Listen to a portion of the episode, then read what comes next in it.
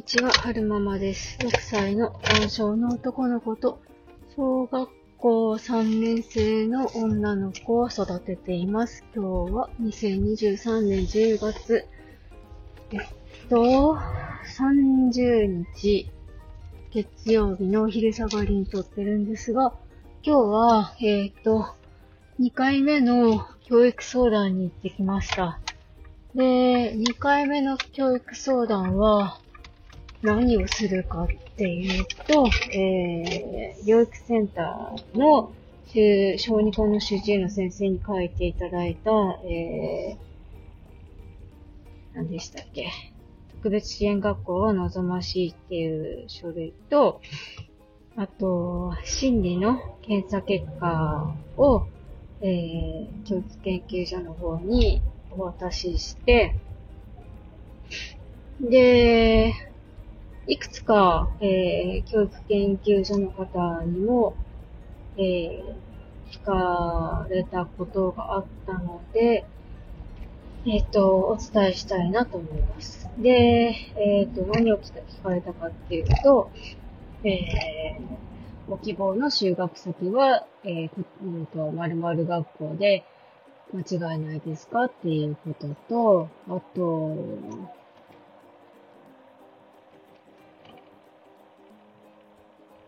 療育センターの主治医の先生の名前も変わりないですかっていうことと、あと、療育センターで受けているリハビリは、これとこれとこれで間違いないですかっていうことと、あと、自発、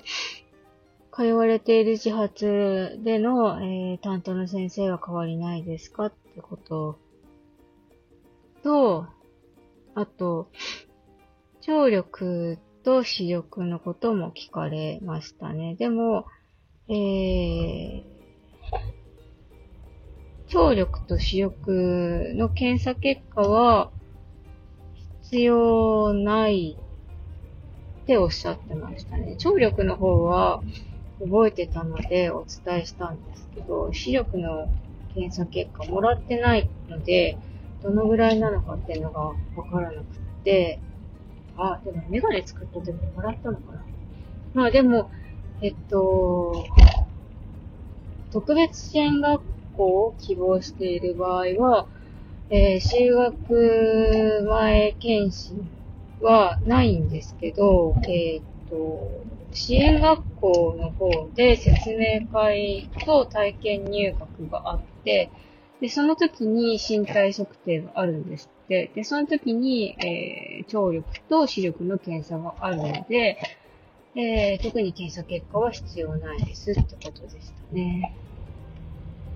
あと、何聞かれたかな？はるくんの身長体重変わってないですか？ってことだったので、えー、お伝えして、えー、と、あとは、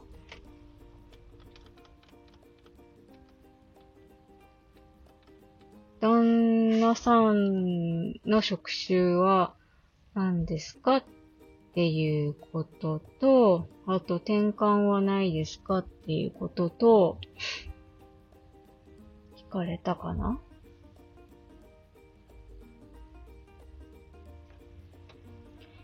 えーと、なので、えー、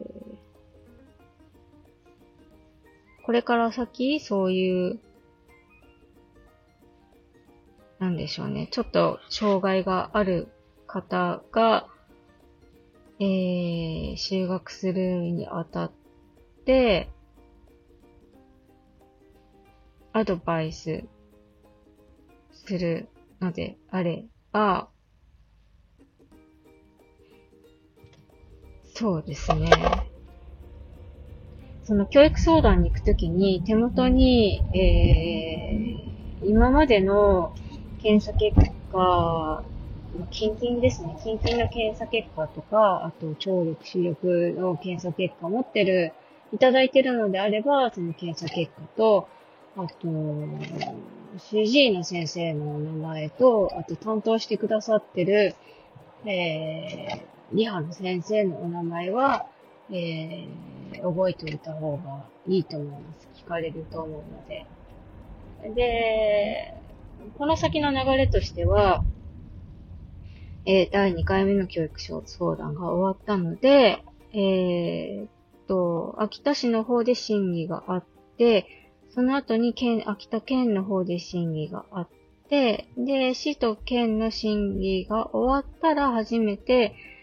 えー、就学先が決定して通知が来るんです。で、それが、いつって言って ?1 月の中旬から下旬ぐらいって言ってたかなで、通知が来て、で、その後に、うんと、修学先の、えっ、と、はるくんの場合は、特別支援学校を希望しているので、特別支援学校の体験入学と、あと、学校説明会が、2月ぐらいって言ってたかなにあるんですて。で、そこで、えー、制服の最新があったりとかするみたいです。2月、そう、お姉さんの時もそうだったんですけど、2月に学校説明会があって、そこで初めて何が必要かってわかるん備えなきゃいけないものがわかるんですよね。だから、2月にも、うんと、その就学するにあたっての必要なものが分かって、で、3、2月3月で準備して4月に入学式でしょ？結構 結構忙しいんですよね。そう。で、えー、と、健常の子も、えー、数学受験審が終わって、で、教科書だとか、あと、算数セットみたいなのをもらうのも確か年が明けてからなので、結構 慌てて名前の記入をしないといけないことがあって、大変でしたね。で、入学してからも、入学式でも、またさらになんかこう、いろいろ書かなきゃいけないものもらってくるので、あのー、入学式の次の日は有給取った方がいいなっていうのは、お姉ちゃんの時に思いましたね。あの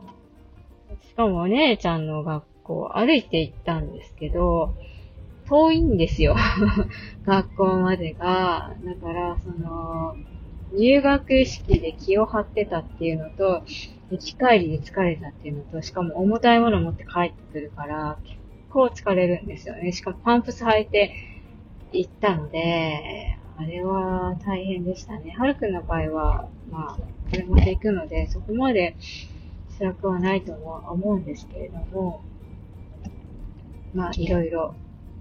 あると思うので、入学式の次の日はお休みにしたいなって思ってます。そんな感じですかね。えー、前回も、その、修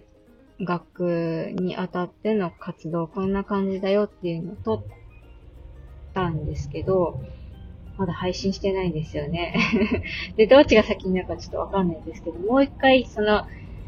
えー、秋田市での修学の流れをもう一度お伝えしたいなと思うんですけれども、まず最初に、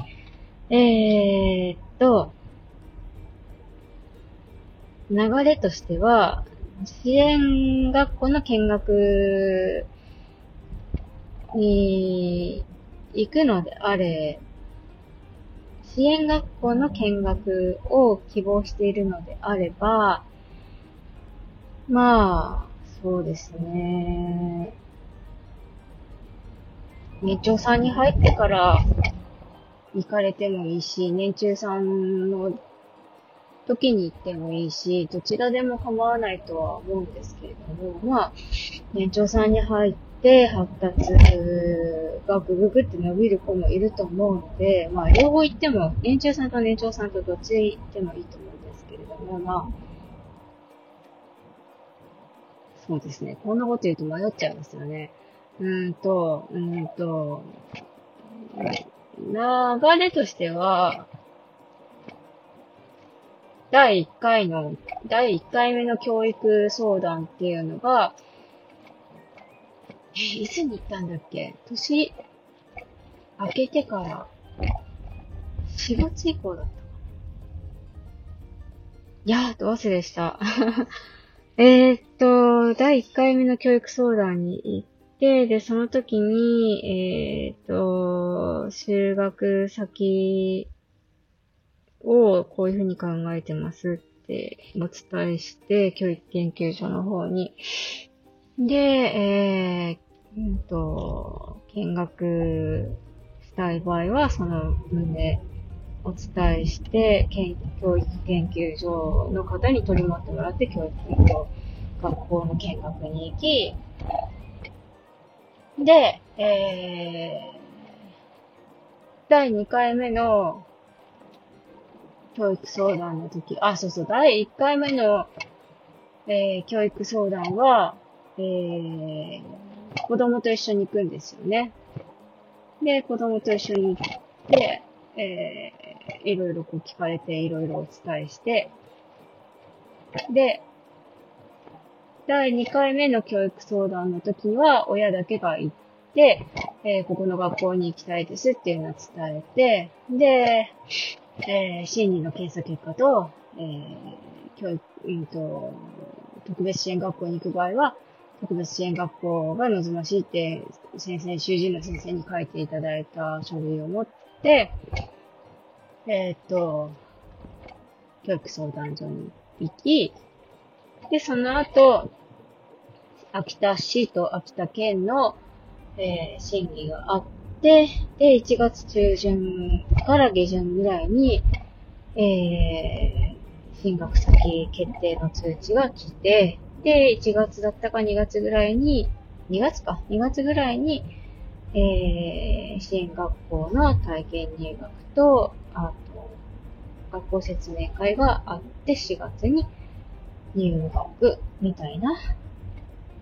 流れになるそうです。伝わったかな？えっと、えっと、うまく喋れた気がしないんですが、えー、第2回目の修学相談に行ってきたので、そのご報告でした。最後までお聞きくださいまして、ありがとうございました。それでは、また。